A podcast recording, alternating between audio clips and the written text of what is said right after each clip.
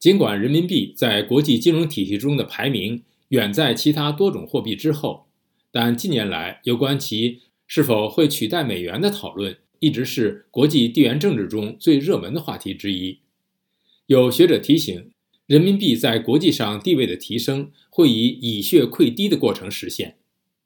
下面由陆洋分享美国之音记者孙成的报道。陆洋，好的，志远。中国官方最新的数据显示，三月份跨境交易人民币收支的金额首度超过美元，成为中国跨境交易中使用最广泛的货币，被认为是中国撼动美元地位的又一里程碑。不过，无论是外汇储备构成，还是作为支付货币，这一中国主权货币的占比均仅超过百分之二，甚至不足日元的一半，而美元地位仍被普遍认为坚如磐石。尽管如此，最近的一系列事件令一些分析人士担心，人民币已学最终或会溃美元千里长堤。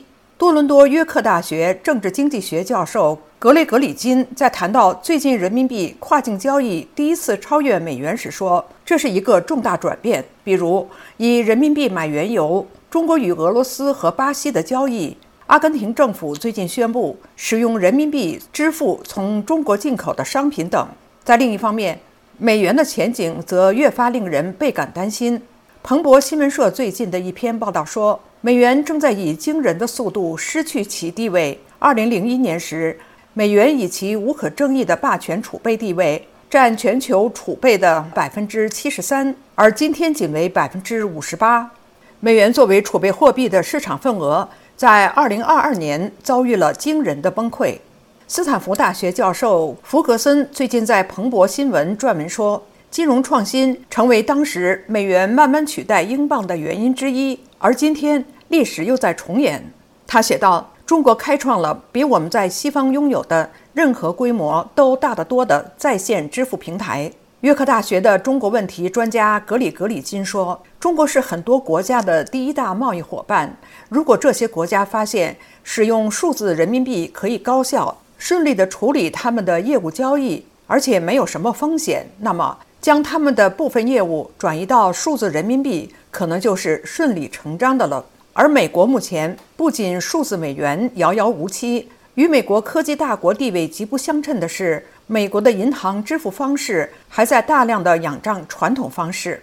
尽管人民币国际化是中国的一项既定政策，但是人民币被认为。难以应对潜在的大起大落和做空人民币等对中国金融体系的冲击，而银行和金融体系是中国经济最为薄弱的环节之一。尽管从传统观点看，人民币还远远不可能挑战美元，但是有观察人士指出，这并不意味着美元可以高枕无忧。